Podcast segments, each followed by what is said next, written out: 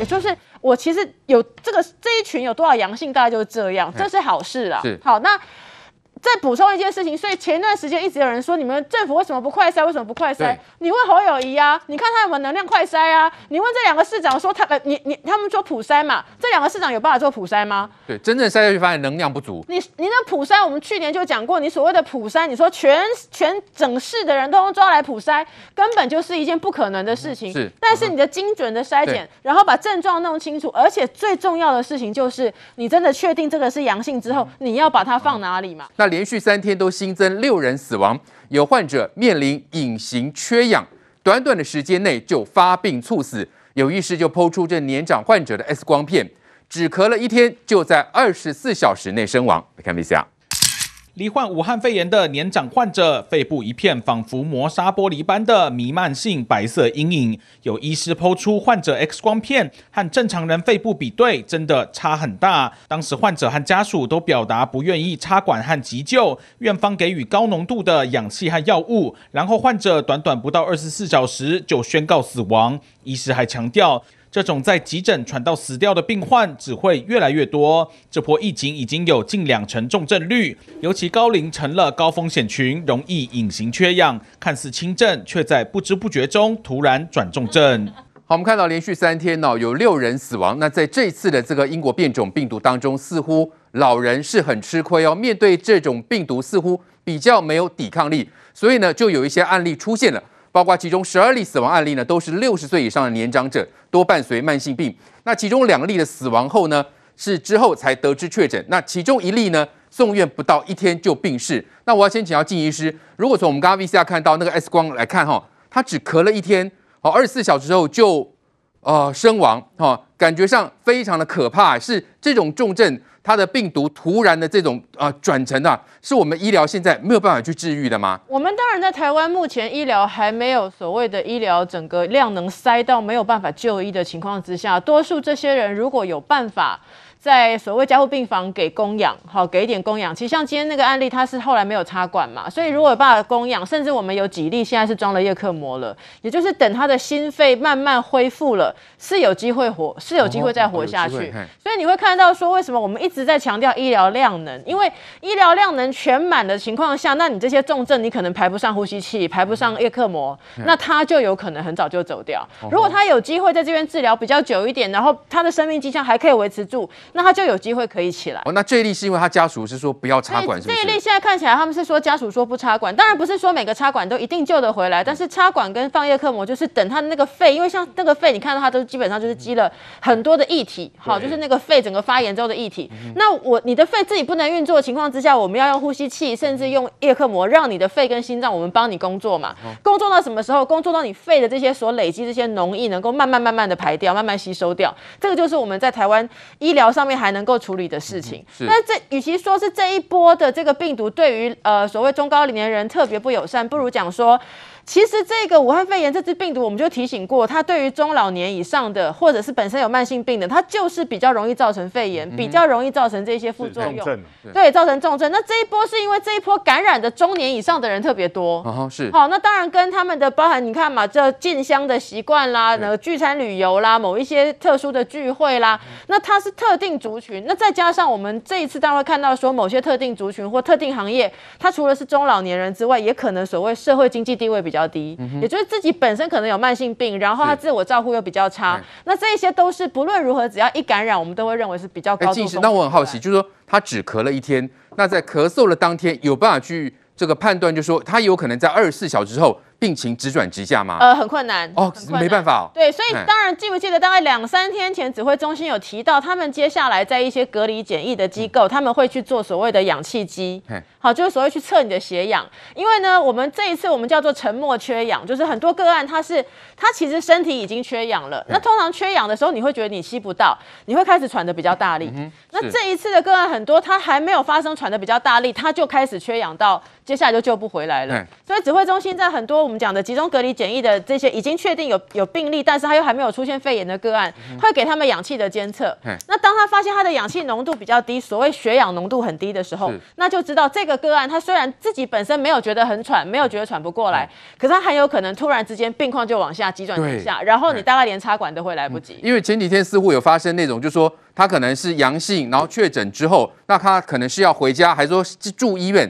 这在先前的判定上是不是就非常重要？因为你完全不晓得二十四小时之后会发生什么变化。所以在整整去年，大家全台湾人都知道确诊之后会送负压隔离病房哈，然后隔离到几乎病呃我们讲的三载三转阴之后才会出来。那个是在非常奢侈的情况之下，嗯、你在其他国家疫情一旦爆发，大概就住不到医院去了，都是请你在家里传到传到还能传就在家，传到不能传在医院。所以这个现在的状况，因为双北整个疫情的爆发，你会出现大量的无症状病人，大大量的轻症病人跟这一次比较麻烦，就是因为中高龄者比较多，所以会出现比平常更大量的重症的患者。是，那也就是说这段时间我们会说医疗量能的压力会特别的大。是，那包含其实就我的了解，中南部的医院都已经在做降载，也就是中南部的医院都准备着。当然，地方一个是我们希望中南部可以控制，不要疫情扩散。是，再来的这个状况，可能接下来就会有一些双北的病人，可能没有办法的话，就要转到中南部做。是，的确好，这个建议是说明现在就说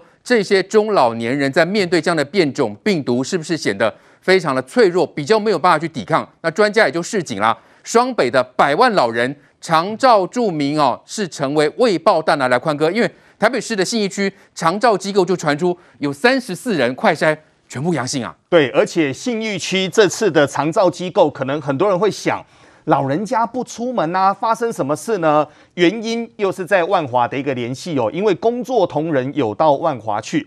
那当然，这件事情我们就不再细赘。我们目前谈论的一些科学的一个数字哦，这一波到目前为止，我们有发现两个非常重要的一个关联，哪两个呢？第一个，这一波四十岁以上的感染者占总体的感染者大概接近八成，甚至于还超过一点点。然后呢，六十岁以上的呢，他们接近目前大概是在六成三。那这个数字每天会飘动哦。可是目前是呈现了一个非常两端的一个格局，哪两端呢？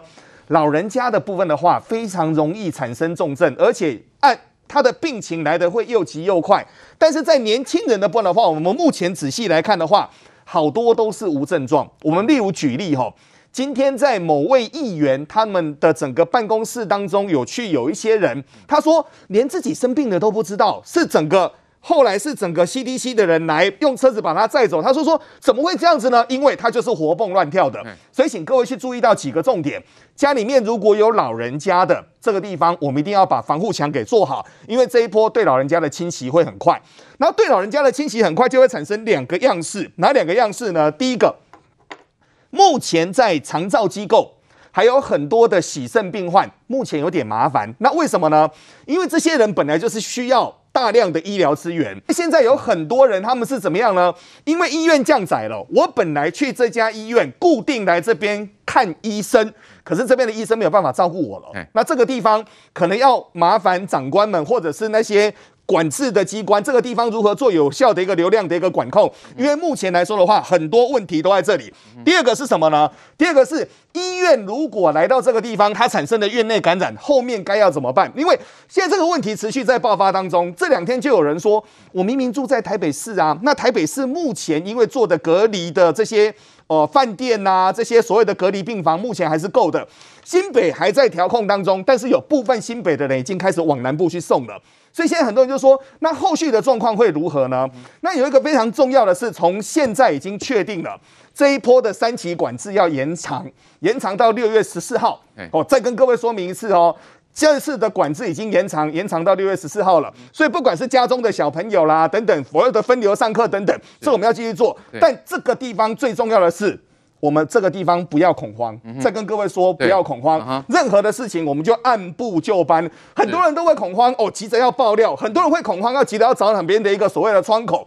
现在来到这里，不要恐慌，我们的医疗量能是够的。我们现在是如何把它能够一个一个一个的把它给安排好？但这一波家里面有老人家的，我们要控制好。为什么呢？这一波对老人家伤害性非常快。我看到那个五十九岁，五十九岁不算老人家哎，可是各位。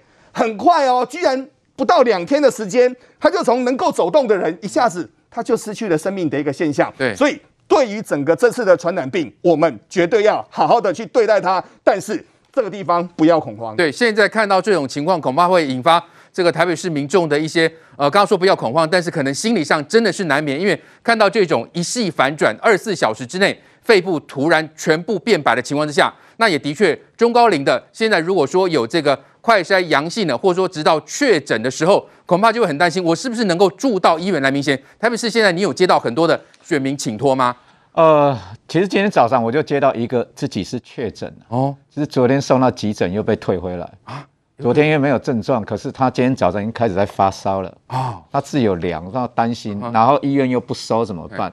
那其实他年龄是怎么样？是年龄是啊，比较偏高的啊、哦，偏高的。对，然后后来我就跟卫生局联系嘛，当然卫生局有他的 SOP，他必须要第一个快筛的时间，第二个 PCR 呃 PCR 的时间，他有一个表格啦，那填完之后，我们就给给卫生局去处理。所以这不是在调病床，我我也没有能力调病床啦，只要把相关的资讯给卫生局。那刚刚静医师也提到，双北因为呃医疗能量比较比较满载，真的是有有点。接近 over overloading 了，所以有一些个案开始往中南部送。台北市有，新北市也有，所以我一直在讲说，其实我一开始因为台北市共同的，其实共同的守护啦，希望把这个疫情守下来。现在已经往外扩散了。我目前看起来，因为中央有统计的，包括呃加护病床的床，还有专责专责的床有两千多多床，负压有两百四十五，这一些相对的都够。可是是因为是中南部的。所以中南部真的要供体时间停一下双北了，那也不是说双北没有准备好或没有超前部署，确实一一下子量那么多的时候就会就这样。那你刚刚提到这个信义区的那一个状况是长照，因为它它快筛完之后再送 PCR 过程中有一个空窗期，嗯哼，那后来因为这些后后来就传染给其他人嘛，其他的包括在现场的二十五个人哦，就说二十五个。住在那边的老人、长者，还有九个工作人员，三十四个快筛全中。哇，那当然他们还要进去 PCR 嘛。对，就是说最后确认。对，最后确认。可是是说，呃，这一波里面针对长者会感染的会比较多，或重症的比较多。这个我没有数据，嗯、可是是不是我们有这样子的疑虑了？是。那第二个，我会比较，我我今天早上跟社会局的呃跟局长有联系过，我觉得他们现在比较担心的是这样。针对瓜居的，台北市有列管有瓜居的，一百六十一个。所谓的瓜居是环境比较糟的长者，居住状况比较好，经济也稍微弱势的这些人。那现在社会局有第一第一线去探视的，譬如说会遇到一个状况，譬如说我们万华的游游游民收容站是关掉的，那第一线的游收人员就是游民收容去探视的这些人员，万华就没有人啊，必须要从各区调过来，那调过来没有人愿意嘛？你公务员调过来。印度的书嘞啊，书下来讲说，我调一万华，好像抽到金马奖一样，大家不愿意啊。所以社会局紧急跟卫生局联系，调了八十剂的那个疫苗，给这一些就说要第一线人员先打。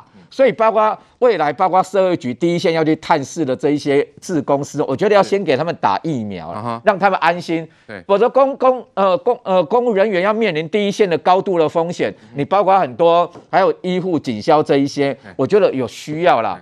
哦，不然你第一线要去送餐，他们很多，譬如说，呃，针对要确诊的志工要去送餐的时候，他们也很紧张啊，会怕，没打疫苗，你戴口罩还会担心呢、啊，所以他们的餐是这样，他们就挂在门把而已，然后就走了，后来再用电话联络，所以针对弱势的或瓜居的这些社会局，只有针对电话为主啦。那面访的话，他们老讲没有打疫苗会比较担心。对，所以这样听下来，感觉上台北市的情况是危急哦，来瑞德哥，特别是我们的医疗量能正在。快速的消耗中啊，除了这个长照机构哈，或者说这中老年人看到这种死亡案例，心里会担心之外，全台十四间的医疗院所也不断的传出有人员确诊啊。新北的亚东医院十四例是最多啊，那这对于我们的医疗，对于我们的整个呃确诊患者来讲，是不是有雪上加霜的情况嘞？听了明显议员这样讲了以后啊，心里更加的沉重。为什么？你要知道。双北，尤其是台北市的医疗那个资源呐、啊，是全台湾最好的。对，已经是最好。而全台湾最好的还面临到这样，金马喜哈，因为在各县市，它的确诊的那个还算是少数，还是集中在双北，尤其是新北。那在如此的情况之下呢，那么地方还可以分散。事实上，现在很多新北的这个呃，不知道是确诊的案例轻症的呢，还是这个等于说等等待那个快筛阳性的，好像都已经往南部送了嘛，哦，又往往南部送。所以我在想，可能哈双北它自己本身能量还足，但是北上和啪北上紧绷，紧绷了你就再见了。万一遇到那个急症或者紧急出来的话呢，你就再见了。因为现在一天还是要两三百个嘛，对不对？对，所以呢，他现在必须先把它分流分散到这个呃中南部去啊，共体时间，共同把这一关给度过，是我们现在最重要要做的事情啊。但我为什么听了他的刚刚讲的，你刚刚有年纪比较大的先生不是发烧吗？对，他确诊了吧？哎，明显他确诊了吗？他确诊了，确诊，他确诊了，他现在还在家。轻症原本是原本是轻症还在家。对，轻症不表示下个小时、下一天就不会变重症，这就让人担心的。对，然后他还在家。那还在家的话，如果他能够落实一人一室，OK 的，嗯，请问你全台湾有几个人都不行啦？他们必须共用卫浴啊。问题就在这个地方，对，因为没有没有人，你你说你说一个人单独使用一个卫浴，没有那么简单的。一个房子里面能够有两套卫浴，主卧室又有一套，我跟你讲他们那是比较新的建筑啊，对，旧的都是共用一个浴室啊。那你不可能不可能说啊，为了他，那很多全家的人全部都出去办，现在也没不没有那么容易啊，你知道吗？对，所以你必须考虑到这些问题，就是不能把确诊者放在家里，什么意思？我告诉你，确诊者的这个严重性比。那么快筛阳性的严重性要大，因为他就是确诊者了，对，他就有这个所谓的传染力了嘛。那你更应该先第一时间就把他安排到集中检疫所去，集中检疫所或加强版的这个等于说防疫旅馆都没有关系。你一只要是确诊者，都要把他先送去，这是最最应该做的，对，不能让他自己然后陷入一个惶恐慌，然后呢让他的家人啊，甚至于他有可能。我哪我哪必须要吃饭，没有人帮我，我不是要自己去买吗？可问题是我是确诊者啊，对，我也惊别人买惊啊，我嘛惊去喂有别人，可是我去买物件，我都不要多急啊，你知道吗？那另外一个问题啊，在这边提一个建议了哦。那么当然了，指挥中心还有各县市政府要不要接纳领导代级哦？我最近这几天发现一件事。我们的死亡率快快速度度的增加，增加哦，快速度的增加。你看呢，现在已经三十五个人死亡了。台湾从去年疫疫情啊，武汉肺炎开始，一月二十三号封城开始，整年也不过区区十十来个。是这两天而已，死多少人啊？每天六个六个，然后呢，六个六个五个，这这样在死啊，你知道吗？那为什么？分析一下他们的这个年纪啊，像今天公布的六例死亡是六十岁到九十岁，哦、呃，那一个女性，其他都是男性啊，但是他们都有一个共同特征，慢性病，是，慢性病。我在这边呼吁，那么现在我当然知道大家都很忙了，打开打开播应该被戏啊，刚才几个校正回归，木嘎乱七八糟，口水战，啪个乱七八糟就好。现在要做一件事，要降低老人家的死亡率。这些老人家不是因为以前很简单，以前你确诊就送负压隔离病床，所以所有的资源、所有的焦点都在你身上。对，所以你的存活率当然会高。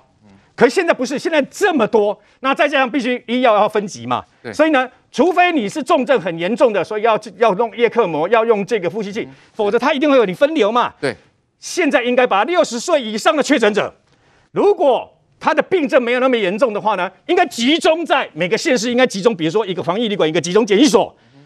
为什么要这样做？年纪比较不是歧视他们，而是他们要加重关怀的力道。你如果再跟年轻人再跟什么弄在一起，你就难免没有办法。因为我不知道他是六十岁的，他是二十岁的嘛。对，你把它放在一起了以后，你不要忘记一件事：台湾已经有开始，台湾的洗肾率世界最高，所以。已经有洗肾的场所感染了嘛？那昨天信义区的这个安养中心，你不能怪他们呐、啊，因为很可能照顾的人自己本那些卧病的人可能没有办法动，可照顾他们的人可能自己确诊都不知道。对，进去以后，那当然会打给东打给东确诊啊，一定启动安内啊。那你要想一个办法去解决这个事情。对，所以呢，在这些所谓的呃这个等于说集中检疫的部分呢，以现在的死亡率看起来，我们必须要把死亡率给降低。是，他们如果能够撑过那一关。因为很多是根本就呃，他们叫做快乐死亡，什么意思？缺氧的情况下，突然间猝死，自己也没有症状，突然间几口气都提不上来的嘛。所以还是就算把他们集中检疫，一个一个集中隔离啊，一定要加强关怀的力道。最好的办法就是把年纪差不多六十岁以上的固定在特定的这个集中检疫所，这是最简单可以加加强去照顾他们的，也可以马上让这些人一旦有状况马上反应，不要等到，因为你又不能，你为了。人权跟隐私，你不可能在里面装一个这个什么监视器嘛？那你只能关怀。通常是什么时候？呃这个要送餐啦，要干嘛的，有什么协助，你才会跟他联络嘛。是。那万一他猝死在，你看这几天就是这样死，猝死在里面都没有人知道。因为案例越多，真的让人家看得很担心对。所以我这是我的建议，采不采信由各县市政府自己决定。对，现在的医疗量呢，已经有出现吃紧的情况，所以双北的专责病房是放宽到不限一人一室了哈，而且需要长期住院的洗肾的病患也不受此限制了，而且要进医师了。这个部分是不得已的一个决定吗？那只是说不限一人一室，显然就是放宽到两人以上喽。这样子对于这个防止感染，会不会？也让人家担心啊！当然，我们这两个就一定要是确诊者啊，你不能两个都是确诊，对，你不能把那个快筛阳性的跟确诊的放在一起，结果后来快筛阳性发现他是伪阳性，他没有确诊，那你也已经跟人家住在一起了。所以他现在这种做法就是一个新北你的量能不够的情况之下，就只能这样，那让两个确诊者放在同一个房间。当然，我们是尽量希望能够一人一室啦。那之前有担心过说这两个会不会互相感染，后来想想这样不太会，是因为两个都在受感染，而且是同一株病毒哈。要像之前有的国家，如果你是一次的大型感染，你有很多种病毒株，那你你可能会有。之前那个呃，曾经国外有那种曾经两种病毒株都感染过的，但如果这一次都是同一个病毒株嘛，就是那时候从从呃这个所谓的机师这边来的这个同一个病毒株，那同一个病毒株的情况之下，两个你都受感染，身体都有一定程度的抵抗力了。也就是说，就算一个开始好，另外一个还没好，好了这个暂时都还有抵抗力，不会再受到它的感染。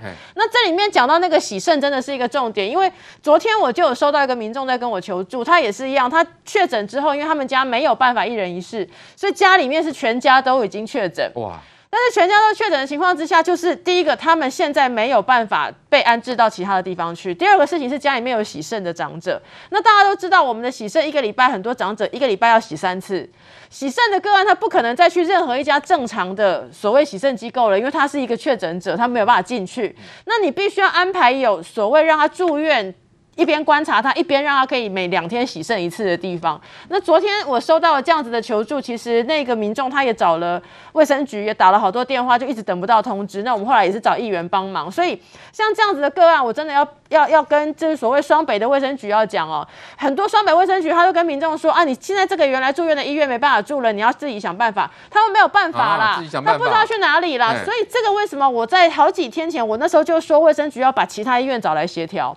也就是你要协调出这一家医院专门收治，比方说像我刚刚提到的已经确诊的洗肾个案，那你把原来这家医院正常没有感染的这些洗肾个案，你要把它挪到另外一家医院去，这个动作不可能由医院的医生自己打电话，你一定是卫生局要来协调这两件事情。是，那我觉得。